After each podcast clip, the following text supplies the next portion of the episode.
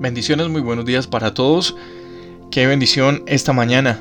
Una vez más poder respirar, ver, sentir, abrazar, ser abrazados, mirar a los ojos a alguien y decirle, oye, realmente Dios te ama y nos ama mucho. Em, esta mañana le damos gracias a Dios por eso, porque cada situación en nuestra vida es un regalo muy especial de Él que está ligado, como siempre lo digo y como siempre lo comparto, en este pan de vida y hasta que el Señor nos permita, siempre lo compartiré. La misericordia de Dios sigue siendo nueva para ti y para mí. Quiero dejar esta reflexión esta mañana, compartir con ustedes esta reflexión y me gustaría que le prestaras bastante atención porque en medio de toda esta situación que hemos estado viviendo durante todo el año, algo sé que esto puede dejar en tu vida. Hechos, el libro de los Hechos de los Apóstoles, el capítulo 4 y el verso 13, dice de la siguiente manera, y sabiendo ellos que eran hombres sin letras del vulgo, se maravillaban y les reconocían que ellos habían estado con Jesús. Cualquiera que estudie los caminos de Dios, cualquiera que se quiera adentrar a investigar un poquito más a fondo los caminos que Él nos presenta bíblicamente, muy rápido, muy rápido se dará cuenta que son muy diferentes a los caminos del hombre. La sabiduría humana dice que normalmente se necesitan personas extraordinarias y tal vez abundantes en recursos para las grandes tareas. Sin embargo, Dios a menudo elige lo pequeño y tal vez insignificante para muchos, para lograr sus propósitos en la tierra.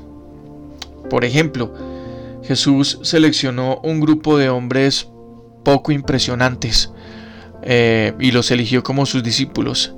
Sin embargo, ellos después de ser llenos del Espíritu de Dios mismo, pusieron el mundo patas arriba. Durante su ministerio en la tierra, Jesús alimentó a miles de personas con el insignificante almuerzo de un niño y vio las dos pequeñas monedas de una viuda como la mayor ofrenda de todas las que se habían presentado eh, ese día. Definitivamente Dios se especializa en usar a personas que no están naturalmente o que no estamos naturalmente calificados para cumplir sus tareas. Mira, Moisés fue un pastor de 80 años, un pastor de ovejas, eh, discapacitado verbalmente, y Moisés liberó y dirigió la liberación de una nación. También tenemos otro personaje, Gedeón, y era un personaje supremamente miedoso, temeroso, se escondía de los enemigos, pero en un momento, en un abrir y cerrar de ojos, Dios lo convirtió en un valiente guerrero. David, el rey David, el escritor de la mayoría de los salmos, fue el hijo menor olvidado, pero en las manos de Dios mató un gigante. Y con una pequeña piedra él se convirtió en el rey más grande de Israel. Quiero decirte que Dios no está buscando gente impresionante. Dios lo único que quiere es gente dispuesta a doblar sus rodillas de una manera humilde delante de Él. Ser débiles y ordinarios no te hace o no nos hace más bien inútiles. Esa condición más bien nos posiciona, nos califica, nos pone por ahí un, un chulito para clasificar en las demostraciones del poder de Dios en nuestra vida y para los demás. Dios toma a los insignificantes y se deleita en hacerlos grandes. Quiero hacerte una pregunta esta mañana. ¿Tú has considerado alguna vez que no tienes tal vez habilidades, talentos, destrezas, eh, recursos, para impresionar a muchos acá en la tierra? ¿Y no te has puesto a pensar en medio de todo esto, en esta palabra que estamos recibiendo esta mañana, que si tú no tienes todas esas cosas, ¿eres realmente lo que Dios está buscando para manifestar su gloria? En tu cuadra, en tu barrio, en tu ciudad, en tu familia, en tu lugar de trabajo.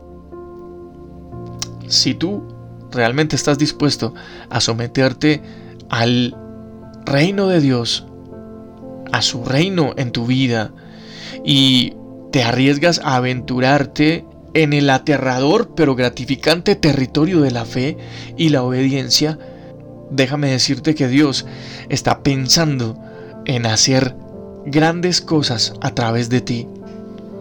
Tal vez en medio de una dificultad sientas que ya no eres nada y que no vales nada y que tal vez nada tiene sentido o que tal vez ninguna de las cosas en Dios valga la pena. Tal vez hayas sido lastimado o lastimada de alguna manera mm, muy, muy marcada eh, a nivel sentimental y tu vida ha estado herida y lastimada y sientes o piensas que ya definitivamente estás condenado al fracaso.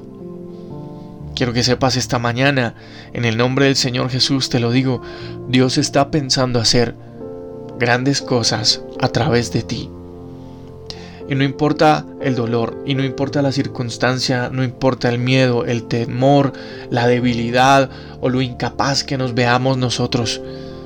Dios ya miró en nuestra vida el instrumento perfecto para poner patas arriba el mundo entero. Si tú y yo nos disponemos a estar en las manos de Dios y a ponernos en las manos de Dios. Tal vez tu casa necesita un revolcón y tú eres ese instrumento que todo el mundo ha ignorado en tu casa. Tal vez tu, tu, área de trabajo, tal vez nuestra ciudad misma. Y Dios está dispuesto.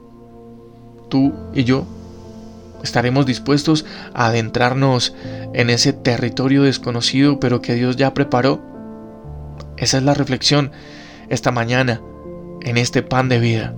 Y si hacemos una oración, y nos disponemos a que Dios nos use. Amado Jesús, te damos gracias esta mañana. Dios, te ofrecemos mm, nuestros humildes eh, talentos. Te ofrecemos, Señor, nuestras humildes capacidades para tus grandes propósitos. No sé cuáles sean. Y tal vez no me sienta capaz, pero yo sé que tú me harás el instrumento perfecto para que el propósito tuyo se cumpla y se realice donde tú lo determines. Quiero poner en tus manos esta mañana cada persona que escucha el pan de vida y cada familia. Y te pido, Señor, que inclines tu oído y que extiendas tu mano a nuestras necesidades y peticiones. Pero sabes una cosa, si hoy yo soy un instrumento para que tú hagas algo eh, trascendental y definitivo en la vida de alguien, aquí estoy dispuesto a servirte. Gracias Señor Jesús. Amén. Yo soy Juan Carlos Piedradita. Este es el pan de vida. Y un día, una mañana, me dispuse en el Señor a hacer eh, en Él lo que nunca me imaginé que, que, que llegara a ser.